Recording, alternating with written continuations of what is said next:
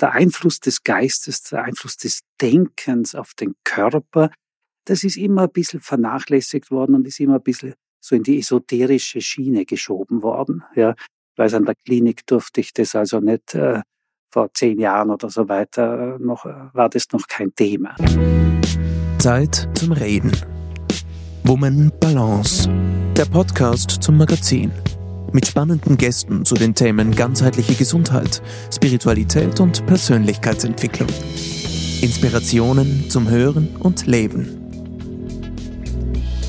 In dieser Folge spricht Woman Balance Chefredakteurin Christine Pelzel-Scheruger mit dem Wiener Gynäkologen und Hormonexperten Prof.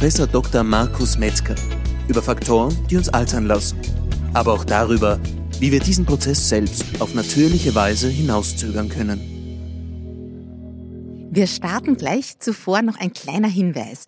Ich freue mich sehr, dass die beliebte österreichische Frauengesundheitsmarke Gynial wieder Partner unseres Podcasts ist. Nach dem Jingle geht's schon los. Sprechen Sie mir nach. Ich bin immer noch heiß. Es kommt nur in Wellen. Ich bin immer noch heiß. Es kommt nur in Wellen. Bleiben Sie unverwechselbar auch in den Wechseljahren. Menogenial Plus unterstützt Sie mit effektiven Mikronährstoffen, ganz ohne Hormone. Menogenial Plus, jetzt in Ihrer Apotheke oder auf genial.com. Hallo und herzlich willkommen, liebe Hörerinnen und Hörer. Ich begrüße ganz herzlich neben mir einen österreichischen Anti-Aging-Mediziner der ersten Stunde. Ich freue mich sehr, dass Sie heute bei uns sind. Herzlich willkommen, Herr Professor Dr. Markus Metka. Freue mich auch, hier zu sein. ja. Herr Professor, Sie hatten ja keine weite Anreise, wie Sie mir gesagt haben. Ihre Ordination befindet sich in der Roten Turmstraße, Ihre Wohnung gleich nebenbei, also fast gegenüber von unserem Verlag, getrennt eigentlich nur durch die Schwedenbrücke. Also so ein kleiner Morgenspaziergang ist ja eigentlich schon etwas, das uns jung und gesund hält, oder? Ja, ja, äh, dürfte durchaus ein bisschen länger sein eigentlich. Das war schon extrem gut. 300 Meter sind ein bisschen weniger. genau. Jetzt stelle ich Sie einmal kurz vor. Äh, Sie sind ein Pionier auf dem Gebiet der Anti-Aging-Medizin. Sie haben zahlreiche Bücher und über 300 wissenschaftliche Publikationen äh, verfasst über die Wechselwirkungen von Körper und Geist im Hinblick auf Gesundheit und Alter. Sie sind Präsident der österreichischen Anti-Aging-Gesellschaft äh, sowie der Meno-Andropause-Gesellschaft. Ja, und Sie konzentrieren sich als Gynäkologe und Hormonexperte in Ihren Forschungen stets darauf, den Prozess des Alterns aus eigener Kraft und auf natürliche Weise hinauszuzögern und zu verbessern. Und das finde ich unglaublich spannend. Äh, ich werde Ihnen heute hoffentlich ganz viele Geheimnisse entlocken, wie wir länger jung bleiben. Und Sie sagen ja, äh, der richtige Lebensstil ist fürs gesunde Altern von ganz essentieller Bedeutung. Die Basis, wissen wir, gesunde Ernährung, Stressabbau und vor allem, wenn man ihrem jüngsten Buch Glauben beschenken darf, so haben auch die Kraft unserer Gedanken massiven Einfluss darauf, wie wir altern. Kopfsache Jung heißt ihr Ratgeber, erschienen im Verlag Edition A. Und gleich im ersten Kapitel sagen sie, es gibt ein kleines, wohltuendes Ritual, das besser wirkt als teure Cremes oder chirurgische Eingriffe und noch dazu eben nichts kostet – Sie sprechen vom sogenannten Mindlifting. Da bin ich jetzt natürlich ja. unglaublich neugierig gleich geworden. Versprechen Sie da nicht zu viel? Wie genau funktioniert das? Äh, Mindlifting ist natürlich äh, ziemlich provokant ausgedrückt. Und Sie können sich schon vorstellen, es ist sozusagen ein Gegenpart zum Facelifting. Ja? Mhm. Weil bezüglich Facelifting, vor allem in der plastischen Chirurgie etc., wird natürlich hier sehr viel, hm, teilweise vielleicht äh, jetzt gar nicht so günstiges äh, gemacht. Ja? Und äh, natür natürlich ist es schon gar nicht. Natürlich, ja, der Facelifting, das ist, ob es jetzt operativ ist oder mit Unterspritzungen oder was auch immer. Ja, ja und oft schaut man nicht einmal jünger aus, finde ich. Ja, eben, also, ja, sondern eher grotesk. Viele, ja, also, ja. Das ist, Aber ist jeder so, wie er mag, ne? Genau, genau. Und ähm, deswegen ist es interessant, ich darf vielleicht ein bisschen ausholen. Schauen Sie, äh, wenn wir beispielsweise von einem Urlaub zurückkommen, der gelungen ist, wo wir uns wirklich erholt haben, dann sagen ja unsere Freunde, unsere Bekannten, Mensch, du schaust zehn Jahre jünger aus. Ja, was hast du gemacht? Mhm. Ja, das ist eben diese Entspannung, Ja, das ist eben der Geist, ja, der hier sozusagen äh, den Körper formt. Ja? Mhm. Und äh, Mindlifting ist diese Sache eigentlich im Kleinen und sozusagen alltäglich einbaubar. Ja? Unsere Gesichtsmuskulatur, würde man ja nicht glauben, besteht aus ungefähr 300 Muskeln. 300 Muskeln. Und die sind natürlich, wenn wir im normalen Arbeitsalltag sind und im Stress, verspannt. Ja, mhm. Sehr verspannt. Und das gibt dann natürlich auch diesen, ja, nicht gerade jugendlichen Gesichtsausdruck, den dann manche haben. Ja? Mhm. Und äh, deswegen ist es, glaube ich, wichtig, dass wir in einer Art Ritual, ja, nicht lange, fünf Minuten am Tag, ja, sozusagen die Gesichtsmuskulatur entspannen. Ja? Wie, wie, genau macht man das eigentlich? Ja, äh, das ist äh, so, dass man sich äh, äh der Schwerkraft nach einmal vorne überbeugt. Ja? Mhm. Dadurch ist natürlich Im Sitzen. Wenn ich jetzt so sitze, dann lasse ich den Kopf ja, hängen. Ja? Nach vorne mhm. hängen lassen sozusagen. Ja? Und dann eben mit, den, mit der Kraft der Gedanken. Das ist sehr interessant. Also dazu gibt es ganz äh, wissenschaftliche Studien, dass sie ihre Durchblutung letztlich äh, leiten können ja, durch ihre Gedanken. Ja? Mhm. Das ist Meditation im Grunde genommen. Mhm. Meditation. Übrigens, die extremste Form, manche machen das eh, ist der Kopfstand. Mhm. Das ist nicht jedermanns Sache. Natürlich. Bleiben wir nochmal bei der einfachen Variante. Ich sitze, lasse den Kopf hängen. Ja. Ich glaube, in Ihrem Buch haben Sie so geschrieben, shake it loose and let it fall. Genau, genau, genau. damit es sich eben lockert. Ja. Und äh, das machen sie vielleicht fünf Minuten. Dass man einfach wirklich bewusst sagt, locker lassen ja. und schaut, wo ja. da noch eine Anspannung ja. ist. Ja, genau. Und das hat tatsächlich Wirkung. Ja, ja, das sehen Sie also nach, nach einer Woche, wenn Sie das fünf Minuten machen, können Sie das erkennen. Darf man sich das so ähnlich vorstellen wie, wie Botox, wo ja eigentlich künstlich diese Muskeln lahmgelegt werden, damit wir nicht verspannen guter Vergleich, können? Ja? Das ist ein guter Vergleich. Ja, ja, ja, ja. Also nicht durch Botox, ja, sondern durch die Gedanken. Ja. Mhm. Und interessant, weil Sie den, den Kopfstand angesprochen haben, wo man ja, ja wirklich sozusagen ähm, komplett loslassen ja. muss. Da kann man wahrscheinlich gar nicht anspannen, die Gesichtsmuskeln. Kommt ja aus dem Yoga. Ja. Und ich habe letztens gestaunt darüber, Paul McCartney, ja, der kann diesen, diesen, ich bin so ein Beatles-Fan, ja, und er macht diesen Kopfstand, ja, und ist ja ein super Beispiel äh, für, für Pro-Aging, für Better-Aging, ja. Genau. Und also, Übrigens, das ist, wenn man das übt, den Kopfstand, das ist sicher was Gutes, ne? Wo hat er das gelernt? Der Paul McCartney natürlich damals in Indien. Ja. Beim Guru Maharishi. Sind Sie vielleicht auch ein Beatles-Fan? Ja, ja, sehr, sehr. Und ich bin auch ein Indien-Fan. Ah. Weil ich war 76, war ich fast ein Jahr in Indien. Damals, war diese Morgenlandfahrt oder die, die, die mhm. Hippies sozusagen alle gemacht haben. Und die Beatles waren ja Vorreiter natürlich. Und wenn man schaut, also in, in, in, in Indien, die Gurus, ja, die machen jeden Tag ihren Kopf dann. Genau, ja, ja. genau. Nicht nur, nicht nur für das Mindlifting, ja, sozusagen des Gesichtes, sondern auch für das äh, Gehirn, Brainlifting, wenn Sie so wollen, weil natürlich auch die Durchblutung des Gehirns und so weiter äh, dadurch äh, angeregt wird. Machen Sie das auch? Machen Sie Kopfstand? Ehrlich gesagt, äh, ich versuche es immer wieder, aber ich bin nicht so wahnsinnig also beweglich, ja, leider Weil Gottes. Ich ja. habe es eh eingangs schon gesagt, ich muss ja. Ihnen wirklich jedes ja. Anti-Aging-Geheimnis entlocken. Sie sind 71 Jahre und sehen so unglaublich jung aus. Ich äh, beschreibe den Herrn Professor kurz, da sieht man wirklich keine einzige Falte im Gesicht.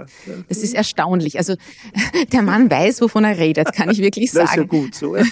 genau. In Ihrem Buch beschreiben Sie dann, das fand ich auch noch spannend, eine Sekundenvariante Variante dieses Mindliftings. Ja. Ähm, das heißt, die, die, kann ich so zwischendurch am Arbeitsplatz auch einbauen. Ja, dass ja, ich, ja. Ja, ich Was halte genau wichtig. Da gibt es mhm. einen Ausspruch von einem Wissenschaftler, der sich mit Meditation nebenher sehr gut beschäftigt hat. Und der hat gesagt, es ist besser, äh, fünfmal am Tag, weil sich ein oder zwei Sekunden, ja, die Meditation zu machen, ja, mhm. als äh, jeden Tag eine halbe Stunde. Und das hält man ja oft dann nicht durch, ja, in der mhm. Regelmäßigkeit. Mhm. Ja. Deswegen also die, die Kurzmeditation, wenn Sie so wollen, ist sicherlich gerade in unserem Arbeitstag viel besser und viel leichter einzubauen. Um, Dazu gehören auch noch, Entschuldigung, Atemübungen, mhm. die, die, relativ die sehr, sehr simpel sind. Mhm. Wir dürfen nie vergessen, Yoga ist ja nichts anderes wie richtig atmen. Mhm, mhm. Ja, der Atem hat ganz großen Einfluss auf Körper, Geist und Seele. Mhm. Sie unterscheiden ja fünf große Säulen des Anti-Aging, nämlich Ernährung, Bewegung, Hormone, mhm. die Umwelt letztlich und den Geist. Ja. Beginnen wir jetzt beim letzten, äh, ja. mit dem Geist. Was meinen Sie da eigentlich? Ja, äh, es ist so, dass äh, die anderen Säulen, wie also Ernährung oder Genetik auch natürlich, haben wir vielleicht noch vergessen, oder Umwelt, ähm, damit äh, haben wir uns ja alle schon sehr beschäftigt. Ja, dafür da gibt es schon recht viele Fakten. Der Geist, äh, der Einfluss des Geistes, der Einfluss des Denkens auf den Körper, das ist immer ein bisschen vernachlässigt worden und ist immer ein bisschen so in die esoterische Schiene geschoben worden. Ja, weil an der Klinik durfte ich das also nicht äh, vor zehn Jahren oder so weiter noch war das noch kein Thema. Ja, ja. Jetzt, das ist interessant, hat man sehr viele genaue Fakten, ja, dass sehr wohl ja, äh, eine wichtige Wechselwirkung ist zwischen dem, was wir denken, wie wir leben, ja, also auch äh, unser Lebensstil, welchen Einfluss das auf äh, den Körper hat, auf die Gesundheit letztlich hat. Mhm. Und letztlich auf das Anti-Aging, mhm. wenn wir schon dabei sind. Und was können wir da selbst konkret tun? Wie können wir unseren Geist jetzt positiv beeinflussen? Ja, äh, ich beginne mal damit, dass das schon beobachtet wurde vor Tausenden von Jahren. Ja?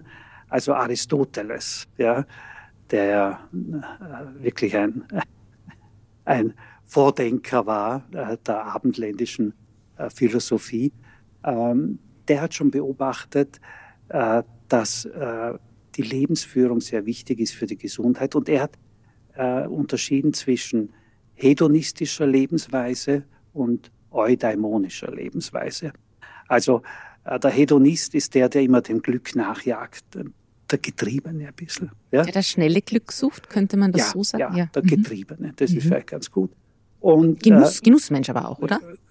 Genuss ja, muss Genuss, mit Genuss. Genuss äh, das Getriebene geht dann eher in die Sucht. Mhm. Ja, also mhm. das ist eher mhm. das äh, Kapitel Sucht. Ja. Und äh, er hat das als äh, ungünstig gesehen für die Gesundheit ja, damals schon. Ja. Und äh, äh, die andere Seite ist eben äh, die eudaimonische Lebensweise. Auf Deutsch kann man es sehr schön ausdrücken, Zufriedenheit. Mhm. Da ist das Wort Friede auch drinnen. Ja. Mhm. Und äh, das ist gesund und das kann man heutzutage beweisen. Ja. Das sind diese empathischen Gene, also die hier beeinflusst werden. Und äh, wenn sie eben nur dem Glück nachjagen und wenn sie gestresst sind eben davon und suchtanfällig sind, dann entwickeln sie über diese empathischen Gene viele Entzündungen. Entzündungen. Diese Silent Inflammation, das ist sehr, sehr wichtig. Mhm. Ja, ja. Und wenn sie aber ein zufriedenes Leben führen, äh, Meditation auch machen beispielsweise und so weiter, können wir noch ins Detail natürlich eingehen, da gibt es viele Faktoren, dann haben sie weniger Entzündungen. Mhm. Ja? Und wenig Entzündungen heißt, dass sie sozusagen Anti-Aging machen. Ja? Viel Entzündungen ist Pro-Aging. Darf ich ganz kurz nachfragen? Wir wissen ja, der Mensch hat ungefähr, glaube ich, 23.000 Gene. Ja, ja. Und Sie haben jetzt von empathischen Genen ja, gesprochen. Wie viele sind das? Das sind 53 Gene. Okay. Ja, das weiß man jetzt ungefähr seit zehn Jahren. Ja, und hat hier vor allem aus Amerika kommen diese Forschungen, äh, faszinierende äh, Erkenntnisse eigentlich erreicht, dass ich, ich sage jetzt ganz provokant, dass zum Beispiel Dankbarkeit oder Demut auch interessanterweise diese empathischen Gene günstig beeinflussen. Dadurch haben sie auch wenig Entzündungen. Ja? Mhm. Und sie mhm. schauen besser aus, wenn ich das so einfach sagen darf. Mhm. Ja? ja? Mhm. Während wenn sie äh, diese empathischen äh, Gene eben äh, zum Beispiel, die Amerikaner bringen immer zwei Extrembeispiele, muss man ja bei Studien, ja, zum Beispiel Isolation, also die Isolation. Das weiß man, dass das also sehr pro-aging ist, ja, mhm. die Einsamkeit, ja, oder fünf Scheidungen, typisch Amerikaner, five divorces, ja. Das hat einen sehr schlechten Einfluss auf diese empathischen Gene, ja, und sie haben viel Entzündungen. Und viel Entzündungen im Körper zu haben, vor allem über Jahre oder über Jahrzehnte, diese berühmte Silent Inflammation, das bedeutet dann, dass sie eigentlich Altern im Zeitraffer betreiben. Ja. Und silent, wenn man sie auch so lange nicht spürt, die schwelen da unentdeckt ist, vor sich hin. Das das, und auf einmal habe ich dann Diabetes, Alzheimer, ein Herzinfarkt ja. oder andere Zivilis Zivilisationskrankheiten. So Ganz kann man genau. sich das ungefähr vorstellen. Ja. ja. Mhm. Mhm. Jetzt ist es ja so, dass ähm, wir eine sehr getriebene Gesellschaft sind. Ähm, ja. Und äh, Sie haben das auch in einem Ihrer Bücher so schön erwähnt an jeder Ecke äh, lauern da eigentlich Verlockungen, äh, die gesundes Anti-Aging sehr schwer machen. Mhm. Und Sie sprechen da von den sieben Todsünden, ja. die auch einen äh, Einfluss auf unser Alter haben. Äh, wollen Sie uns das ein bisschen erklären? Vielleicht erzählen wir oder nennen wir mal diese sieben Todsünden. Das hängt ja alles auch mit dieser ja. äh, Psychoneuroimmunologie, die Sie eben angesprochen haben, zusammen. Genau, genau. Mhm. Ähm, also es gibt äh, einen Gegensatz, den ich da ein bisschen heraus, äh, versucht herauszuarbeiten. Äh, das ist auf der einen Seite, wir können Dinge genießen. Ja? Wenn wir die Dinge genießen, dann leben wir sozusagen eudaimonisch, das ist mhm. günstig. Ja? Wenn wir aber gewissen Dingen oder Verhaltensweisen verfallen, also wenn wir in Sucht kommen, ja, dann ist das leider Pro-Aging. Ja? Und äh, das haben interessanterweise Wüstenmönche, ja, 200 nach Christus, haben sich damit intensiv beschäftigt und haben damals eben diese Wurzelsünden oder Todsünden aufgestellt. Ja. Und ähm, das ist einmal die erste, die erste ist nämlich ganz interessant und die wichtigste wahrscheinlich ist der Hochmut. Mhm. Ja, Hochmut. Ähm, ich würde äh, nachher noch äh, genauer darauf eingehen. Mhm. Ja.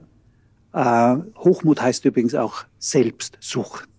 Da haben Sie schon das Wort Sucht drinnen. Und Sucht ist immer krank, ist immer schlecht altern. Ja, ja. Das wissen wir vom Alkohol zum Beispiel. Ja, da wissen wir es ganz genau. Ja, aber auch die Selbstsucht. Also der, der extreme Narzisst ja, altert schlecht. Mhm. Ja, ja, ja.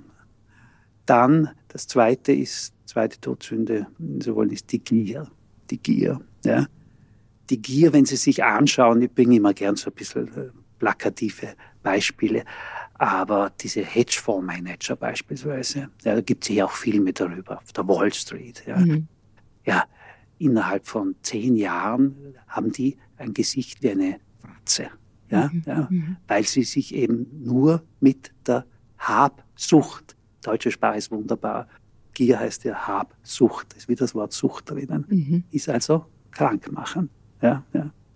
Ähm, dann haben wir natürlich, einer der gefährlichsten ist die Fresssucht, also die Völlerei. Ja.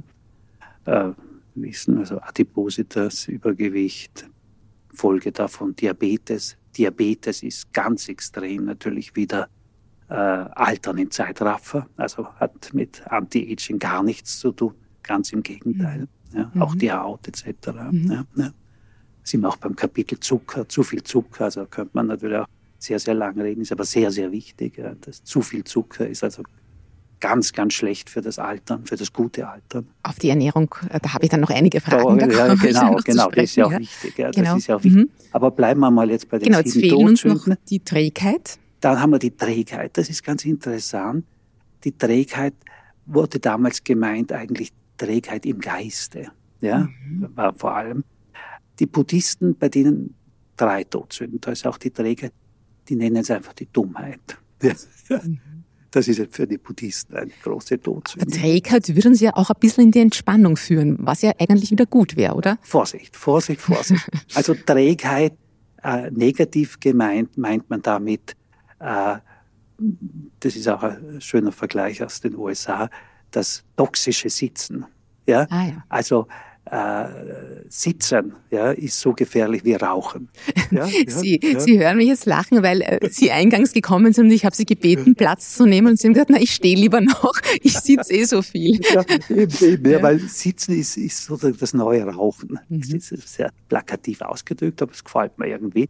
Also die, die Trägheit und wir wissen zum Beispiel, dass weiß ich, man sollte am Tag weiß ich, 8.000 oder sogar 10.000 Schritte machen das ist sicherlich auch sehr wichtig im, im, im Bereich des Anti-Agings. Also das äh, zur Trägheit. Die Trägheit ist sicherlich auch eine äh, Todsünde. Dann die, die äh, Wollust haben wir, glaube. Die Wollust. Genau. Die Wollust, mhm. ja, das interessiert die meisten besonders. Ja, auch weil man ja auch sagt, Sex ist gesund. Ja, ne? Sex ist gesund. Aber es gibt auch den Ausdruck Sexsucht. Ja, und das ist nicht gesund. Mhm. Ja. Also wenn einer nur noch ja, ja, an, an, an Sex denkt, äh, dann ist das natürlich auch nicht äh, gesund machend. Mhm, mhm. Ja. Und wenn wir schon beim Sex sind, ich meine, äh, bei der Sucht, Sexsucht, Sucht ist krankmachend, ist schlecht, ja. Aber Sex als Genuss, das ist gut.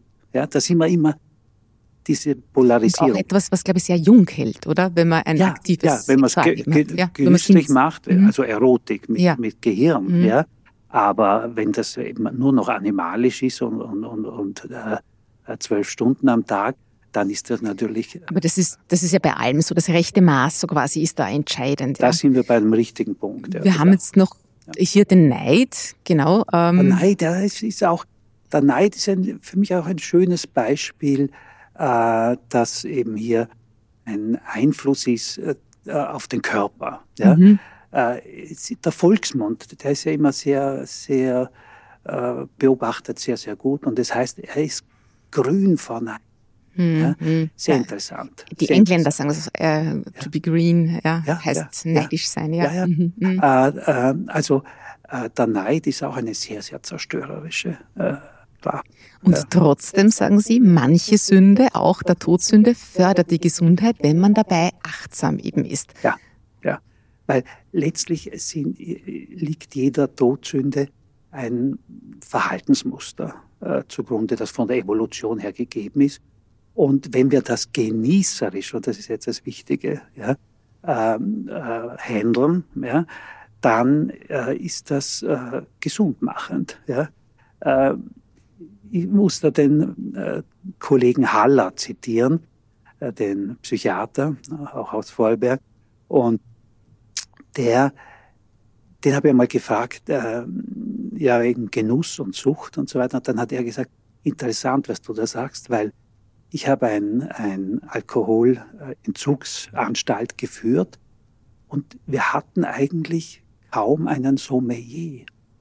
Ich verstehe. Mhm. Also der Sommelier, der von, von Berufswegen genießen muss, mhm. ja, den, den Alkohol, ja, fällt kaum der Alkoholsucht. Mhm. Ja, ja.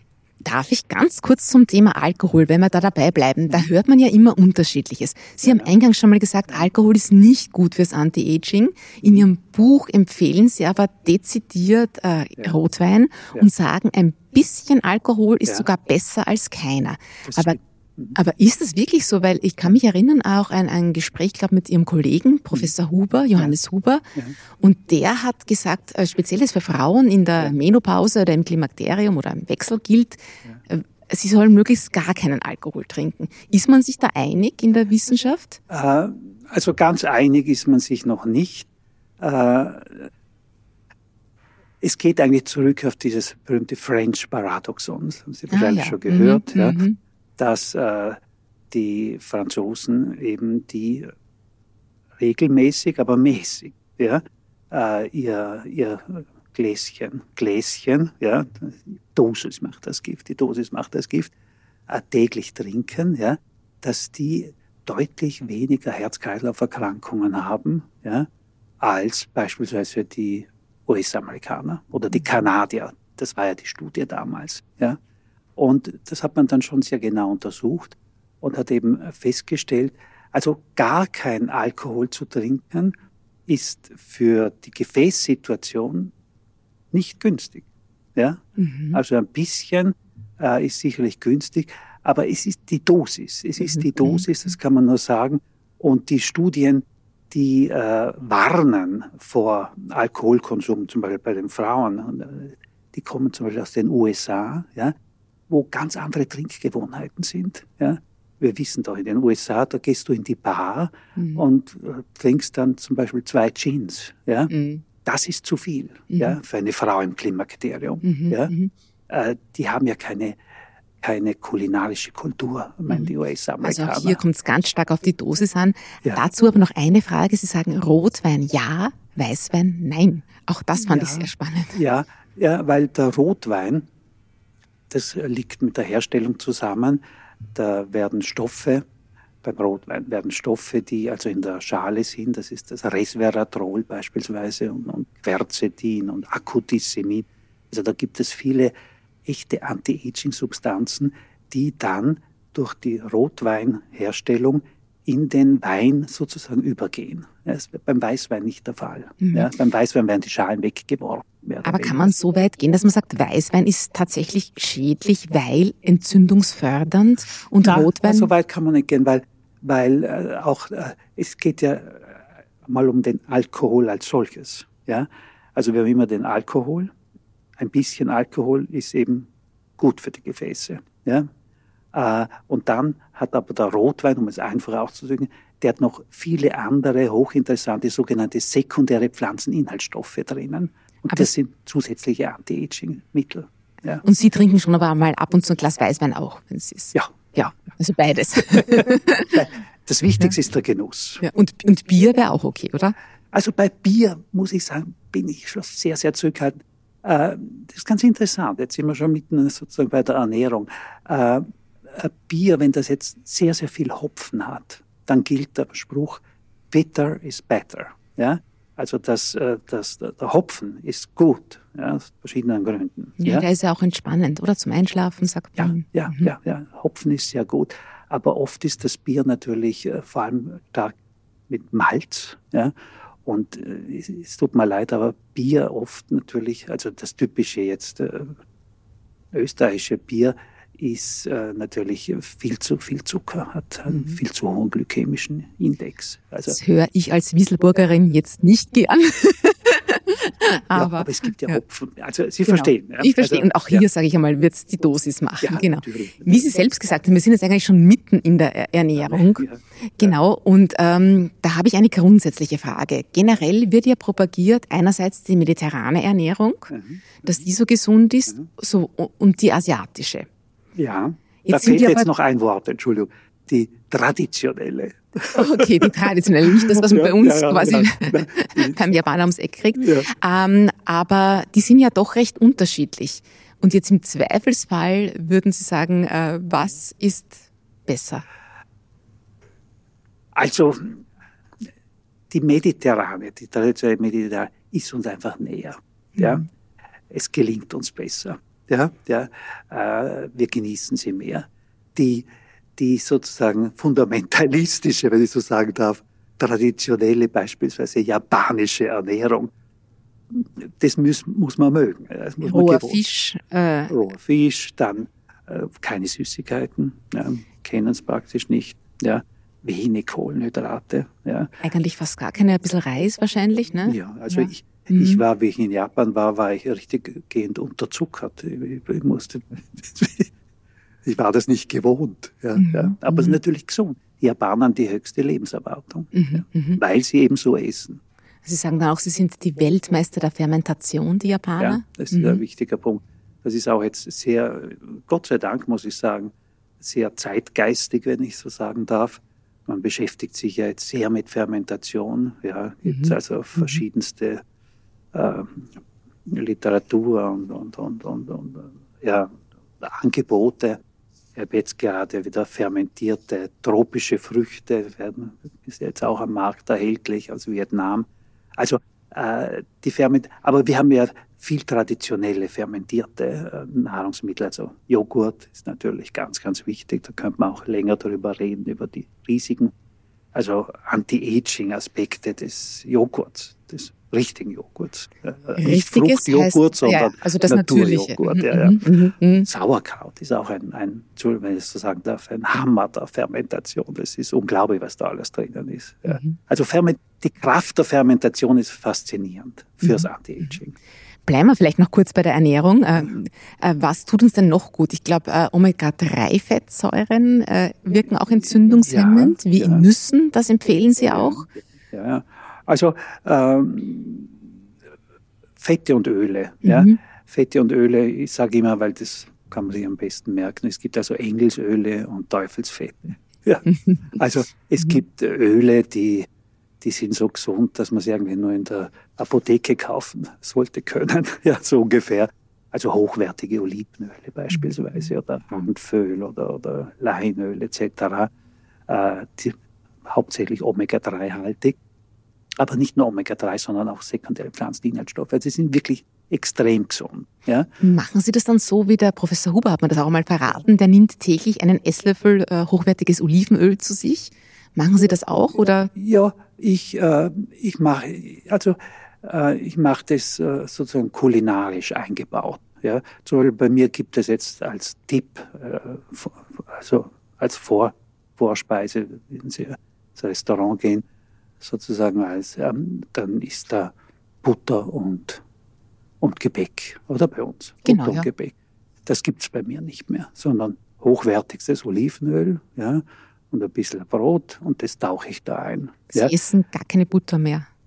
Na, praktisch, es gibt ganz, ganz wenige Sachen, die ohne Butter wieder nicht schmecken, vielleicht, Mhm. ja, aber sehr wenig.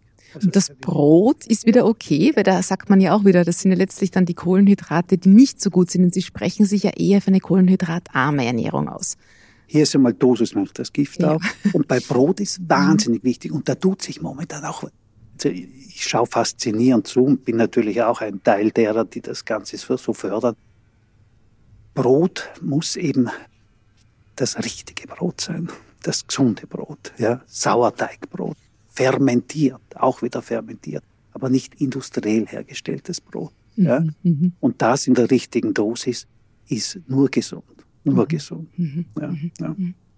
Gibt es noch was bei der Ernährung, was, was wir beachten können fürs gesund bleiben, fürs lange? Äh, zwei Dinge müssen wir vor allem weglassen. Das ist ganz, ganz wichtig. Das ist zu viel Zucker, ganz wichtig. Ja, weil Zucker macht Fett. Entschuldigung. Das ist das, was immer noch nicht in allen Köpfen klar drinnen ist. Also nicht Fett macht Fett, sondern der Zucker. Zucker macht Mhm. Fett. Und Zucker ist unglaublich versteckt in allen äh, Fertiggerichten, in allen, ja, in allen Proceed Foods, ja, also die die Lebensmittelindustrie herstellt. Ja. Mhm. Und wenn Sie da anschauen, und da werden wir sehr getäuscht und, und, und, und da müssen wir wahnsinnig aufpassen. Deswegen sollte man eigentlich nur Lebensmittel einkaufen und selber alles zubereiten und kochen. Ja, das Mhm. ist das Ideale. Aber aber wenn Sie zum Beispiel schauen, was in einer Fertigpizza, wie viel Zucker da drinnen ist, ja, ganz klein nur geschrieben und so weiter, das ist unglaublich. Ja, und auch im Brot, Mhm. auch in, in dem industriellen, also Brot, das ich also auch eher sehr, sehr kritisch sehe, ist wahnsinnig viel Zucker drinnen. Mhm. Ja. Also äh, zu viel Zucker, das ist, äh, das ist Pro-Aging, das ist wirklich äh, altmachen. Ja, das Das ist Zweite? Oh, Und das zweite sind die schlechten Fette. Ja? Schlechten Fette auch weglassen. Also zum Beispiel die Transfette oder so. Ja? Mhm. Oder auch oh, äh, Omega-6-Öle. ja? Das ist auch das Sonnenblumenöl, ist leider entzündungsfördernd. Mhm. Ja? Ja? Womit, womit würden Sie Gemüse oder Fleisch herausbraten? Fleisch in Maßen ist ja okay, wenn es Bio ist. Ja. Welches Öl nehmen Sie da? Äh, also wenn jetzt etwas sehr, sehr heiß werden muss, ja, dann nehme ich äh, Erdnussöl, weil das Mhm. kann man sehr, sehr hoch erhitzen. Ja. Dann gebe ich das Fleisch, äh, auf, wenn das Beefsteak Fiorentin ist, dann gebe ich es auf ein, ein Löschblatt, äh, so dass das Fett absaugt, das Öl absaugt. Und dann tue ich es sozusagen parfümieren, sage ich parfümieren, mit hochwertigstem Olivenöl. Genau, weil das Olivenöl darf man ja nicht erhitzen, sonst geht das Gute ja verloren, oder? Das, das, das sehr, sehr gute und teure, das ist, wäre schade, wenn man es erhitzt. Ja, wäre schade. Genau. Ich komme jetzt noch auf einen zweiten wichtigen Aspekt zu sprechen, der eigentlich auch mit der Entspannung zu tun hat und der viele Frauen, für viele Frauen ein bisschen ein Problem ist, so äh, in der Mitte ihres Lebens, weil selbstverständlich ist auch gesunder Schlaf wichtig für äh, ein gutes Altern. Und äh, ich habe Ihr Buch sehr genau gelesen und Sie sagen, ich bin ein großer Freund von Melatonin. Wie kann uns das helfen und warum? Ganz neueste Forschung ähm, ge- gesagt, äh, sagen, dass äh, die Menopause oder das Klimakterium beginnt im Gehirn. Ja. Das ist sehr, sehr faszinierend.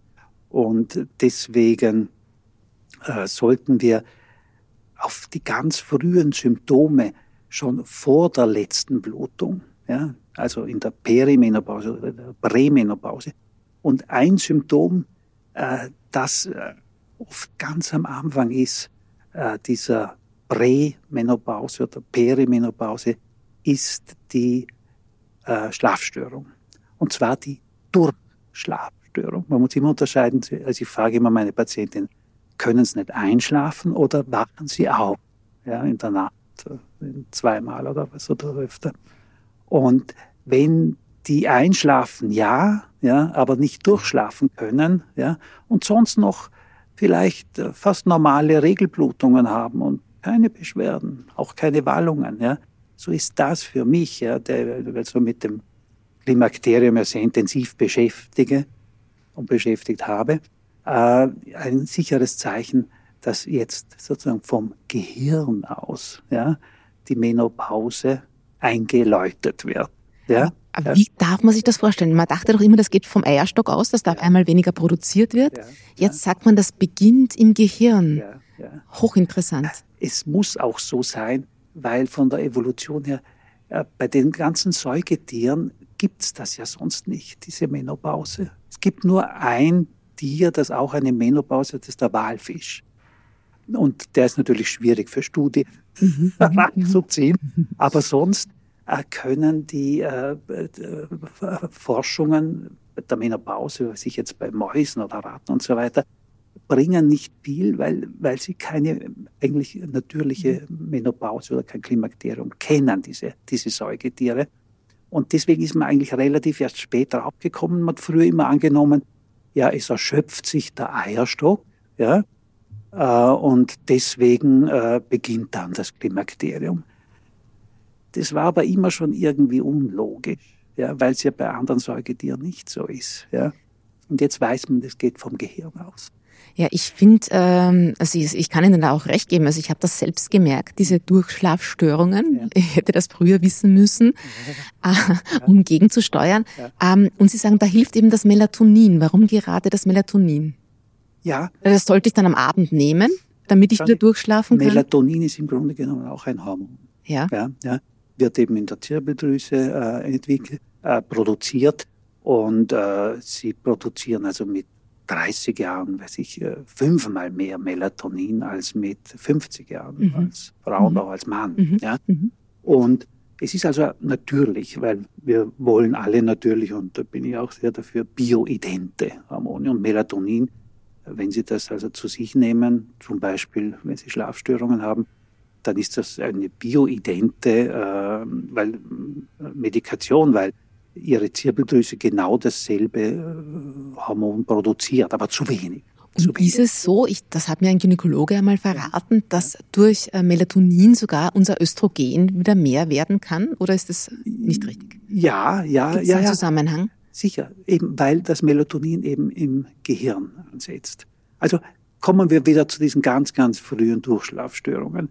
Sie können jetzt äh, schon beginnen mit äh, klassischer Hormonsubstitution. Mhm. Ja, weil vielleicht haben sie auch andere Beschwerden, aber sie wissen gar nicht, dass das mit dem Klimakterium zusammenhängt. Zum Beispiel, weiß ich, äh, Gelenksbeschwerden, Morning Stiffness. Das haben auch sehr viele Frauen sehr, sehr früh, ja, mhm. dass sie äh, eben diese kleinen Fingergelenke schwerer bewegen können. Das ist auch ein sicheres Zeichen, dass eben, wie man jetzt weiß, vom Gehirn aus der Impuls geht, hoppla, wir kommen jetzt in die Menopause. Ja? Und äh, äh, dann Symptome der Trockenheit. Ja? Mhm. Viele sagen, also weiß ich, das beginnt dadurch, dass das Auge trocken ist oder, oder, oder, oder Herzsensationen auch. Ja? Also ist unglaublich, es ist ein Spezialgebiet von mir. Wir haben das damals also hier ähm, bei der Gründung damals der Wechselambulanz sehr intensiv beforscht und eigentlich weltweit haben wir damit Aufsehen erregt, weil wir an Hunderten, ja fast Tausenden von Frauen gesehen haben, wie vielfältig diese Symptome sind, wenn das beginnt. Mhm. Ja, ja. Hat man, die Amerikaner haben nicht diese Möglichkeit, weil die haben ja ein anderes Gesundheitssystem. Ja.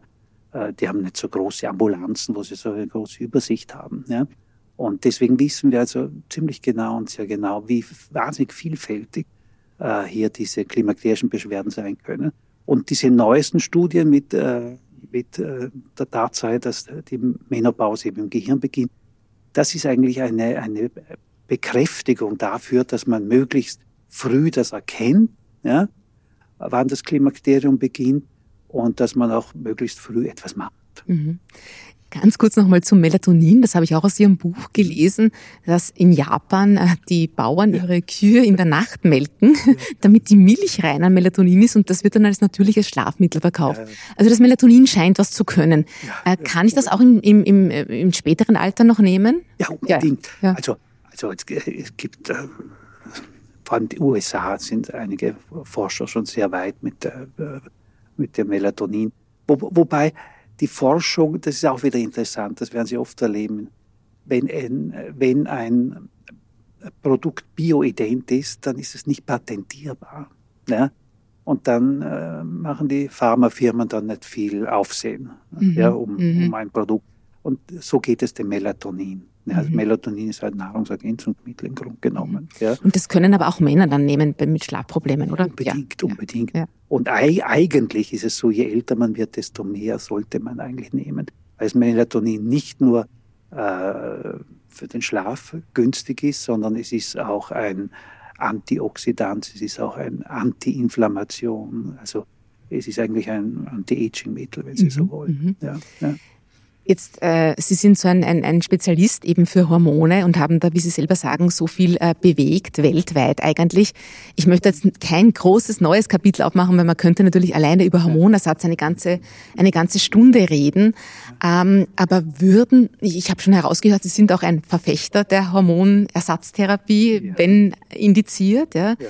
Ähm, würden Sie aber auch so weit gehen, dass Sie sagen, Frauen sollten mehr bioidente natürlich Hormone nehmen, um so quasi länger jung zu bleiben? Ist, ist das etwas, was das Anti-Aging auch ähm, günstig beeinflusst?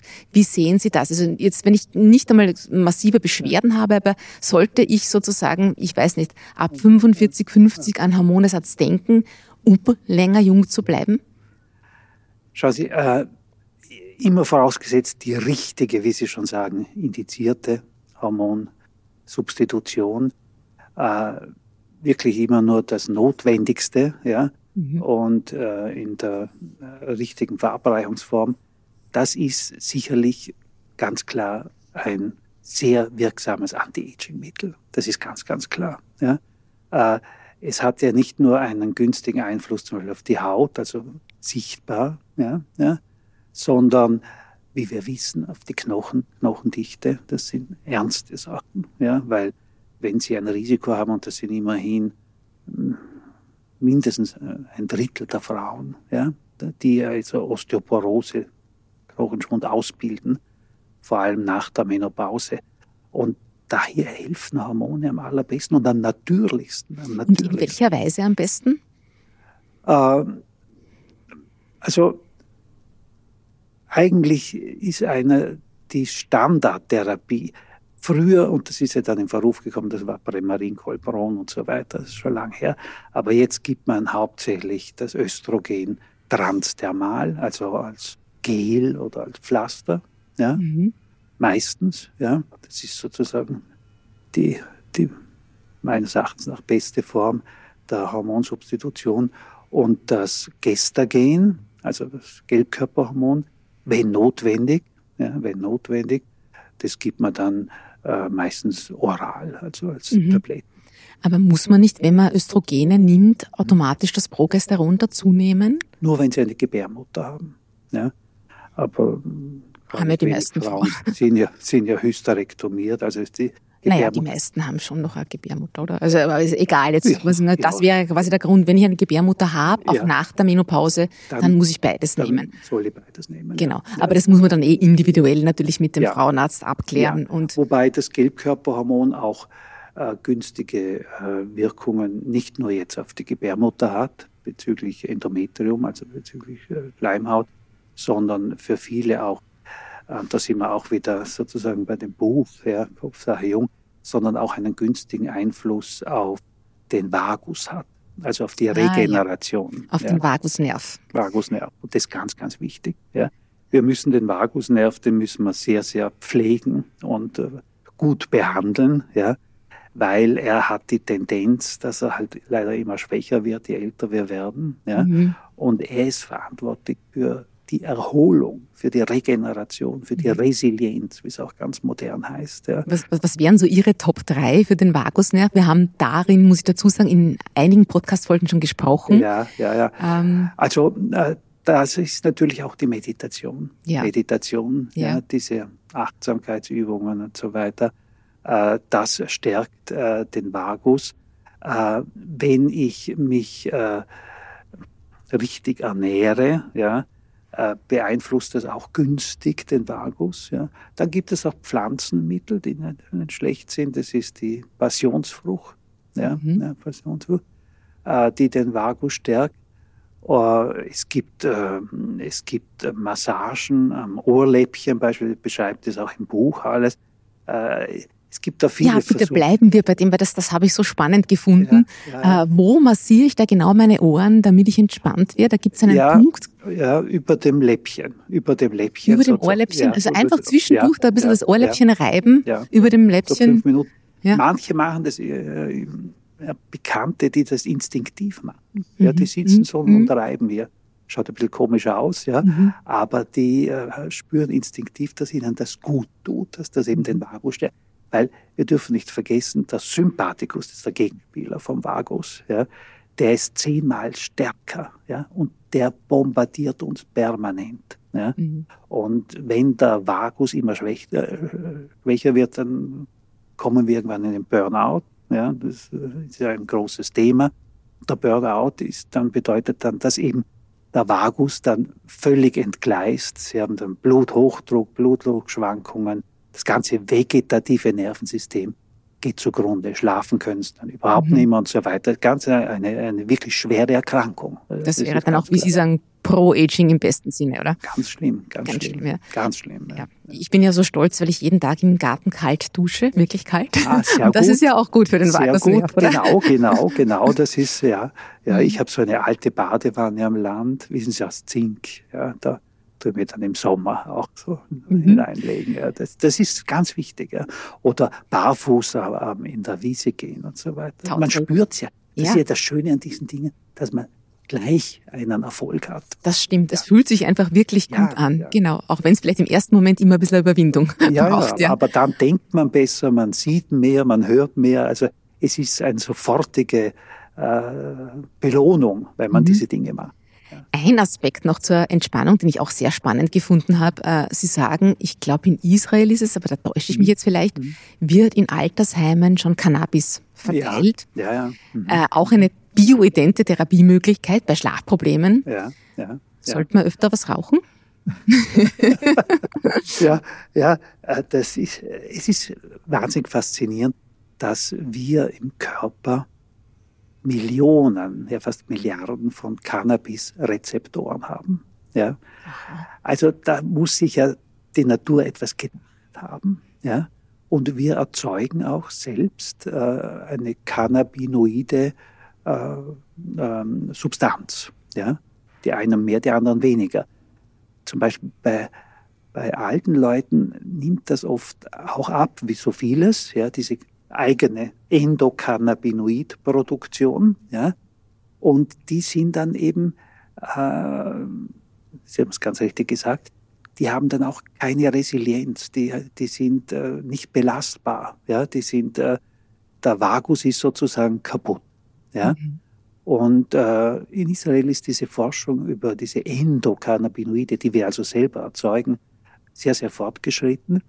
Und die haben eben erkannt, dass im Alter äh, man durchaus, das ist die natürlichste Weise, bioident, ja, zum Beispiel durch die Gabe von Cannabis, ja, ja, mhm. äh, dadurch ja sehr Gutes tun kann bei äh, älteren Leuten. Ja. Ist das jetzt vergleichbar? Bei uns gibt es ja dieses Hanföl auch zum Einnehmen. Oder? Naja, Vorsicht. Also Hanföl, äh, das ist dann meistens nur die schmerzlindernde Komponente. Also wir haben THC, Sie wissen, ja, genau, liest genau, man ja. überall. THC, das ist die Substanz, die eben auch im Gehirn ja, ansetzt, ja, die auch, wenn sie also missbräuchlich, wenn man so will, äh, verwendet wird, dann eben auch äh, zum Rausch führt, ja, zur, zur Halluzination. Ähm, aber eine andere Substanz, ein anderer Teil, ja, äh, der ist schmerzlindernd. Und im Hanföl, ja, das können Sie durchaus trennen, ja, ist die schmerzlindernde. Ja. Aber wenn Sie noch einmal zurückkommen, äh, dass man eben äh, Cannabis im Altersheim verteilt, mhm. ja, dann wollen Sie dort beide Wirkungen. Ja. Sie wollen schon auch diese THC-Wirkung haben, ja, weil die letztlich eben auf den Vagus wirkt. Und haben die dann so ein bisschen ein Rauschgefühl auch? Ja, äh, äh, schauen Sie, wenn auch Ihre eigenen äh, Endokannabinoide höher sind, dann sind Sie eben äh, nicht berauscht, aber, aber Sie sind irgendwie entspannt. entspannter. ja, Sie sind entspannter. Wären Sie für eine Legalisierung von Cannabis auch in Österreich? Es ist eh äh, auch nicht aufzuhalten und ich finde, ich finde eigentlich unbedingt.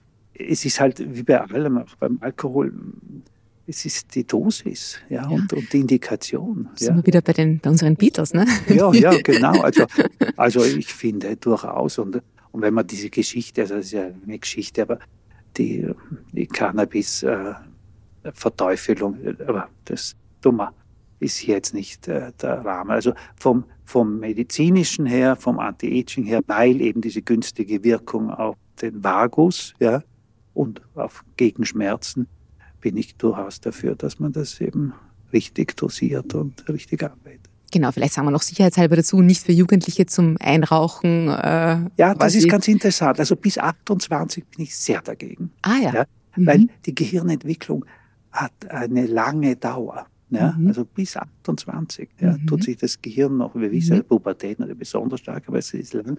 Und da ist Cannabis nicht günstig. Mhm. Ja. Ab 28 ist das Gehirn dann offensichtlich fertig Aus, entwickelt. Ausgereift. Ja. Und dann, das ist ja auch in meinem Buch ganz, ganz wichtig, das Gehirn ist sozusagen permanent ja, bis ins höchste Alter hinein fähig, sich neu zu vernetzen, neue Neuronen, neue Vernetzungen zu bieten. Das finde ich ist eines der, der wichtigsten Erkenntnisse der letzten zwei, drei Jahre. Auf das komme ich dann ganz zum Schluss ja, noch. Ja. Unsere Zeit ist schon so fortgeschritten. Ja. Ich möchte Sie aber noch nicht fortlassen.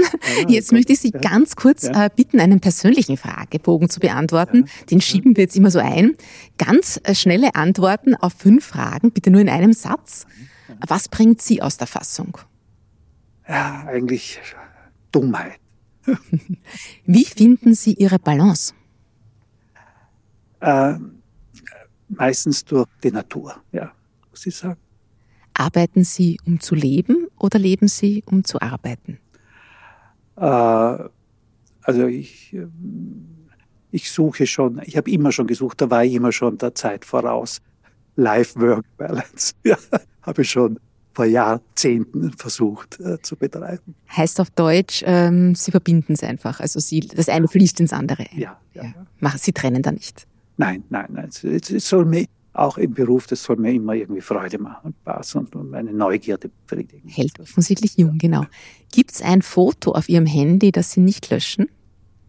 Ja, das sind meistens eh so Sonnenuntergänge oder, oder, oder, oder die, die, die Zeit vor dem Sonnenaufgang. Da, da, da wird man ja demütig, ja, ja, vor so viel Schönheit und Eindruck. Ja. Und die letzte Frage, was war der beste Gesundheitstipp, den Sie je bekommen haben?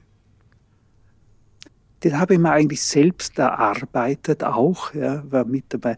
Das ist, dass ich zum Beispiel überhaupt keine gesüßten Getränke mehr zu mir nehme. Ja, und ich bin jetzt schon so weit, wenn Sie mir jetzt zum Beispiel einen Kaffee mit Zucker anbieten, ich könnte ihn nicht runterbringen. Mhm. Und das hat mir sicher sehr, sehr geholfen. Mhm, mh. Jetzt sind wir tatsächlich am Ende. Äh, möchte noch einmal ganz kurz, auch um den Bogen zu spannen, auf das mentale Aging zu sprechen kommen. Sie haben es gerade angeschnitten, Brain Building, also ein mentales Handeltraining. Äh, da gibt es offensichtlich die Synapsen in unserem Gehirn, die sich immer wieder neu äh, verbinden können. Was hilft uns hier, damit wir gesund und weise altern können? Ja, äh, also das finde ich sehr, sehr faszinierend. Wir haben viele äh, vorgebildete, man nennt es Synapsenstummeln, ja, äh, millionenfach im Gehirn, die aber geweckt werden müssen. Sie müssen sie aktivieren. Ja? Und wenn, die können sie aktivieren noch mit 90 und, und über 90. Ja? Das ist nachgewiesen. Und Sie sehen das auch an Einzelfällen. Ich zitiere in meinem Buch gern den Professor Kandel, eh bekannt, Nobelpreisträger, der jetzt mit über 90 äh, noch äh, Vorlesungen hält, noch an der Universität arbeitet und so weiter und auch äh, ja, international, also wirklich in seinem Geist extrem jugendlich ist und wirkt. Und ich habe ihn nochmal kennengelernt und äh, gesagt, was ist dein Geheimnis? Ja, da hat er gesagt, Arbeit, Arbeit, Arbeit. Ja, also ich glaube, das Schlimmste ist, wenn sie nicht mehr Neues machen wollen, wenn sie nicht mehr in die Zukunft schauen, wenn sie, wenn ihre Neugierde, ja, Neugierde, ja, die Gier nach Neuem, also hier ist die Gier was Positives, mhm. ja. Ich glaube, das ist ein ganz wesentlicher äh, Punkt, um im Geiste und dann letztlich auch, wie wir ja wissen, im Körper, ja, weil da ist ja die Wechselwirkung, ja, jung zu bleiben. Mhm. Und Sie sprechen die Empathie an. Ja. Äh, Sie können die Neugierde auch nur befriedigen, wenn Sie empathisch sind. Ja? Mhm. Also Empathie ist eine ganz, ganz wesentliche Voraussetzung, äh, dass ich äh, äh, eben zu den Mitmenschen, äh, zu den Problemen wirklich empathisch bin.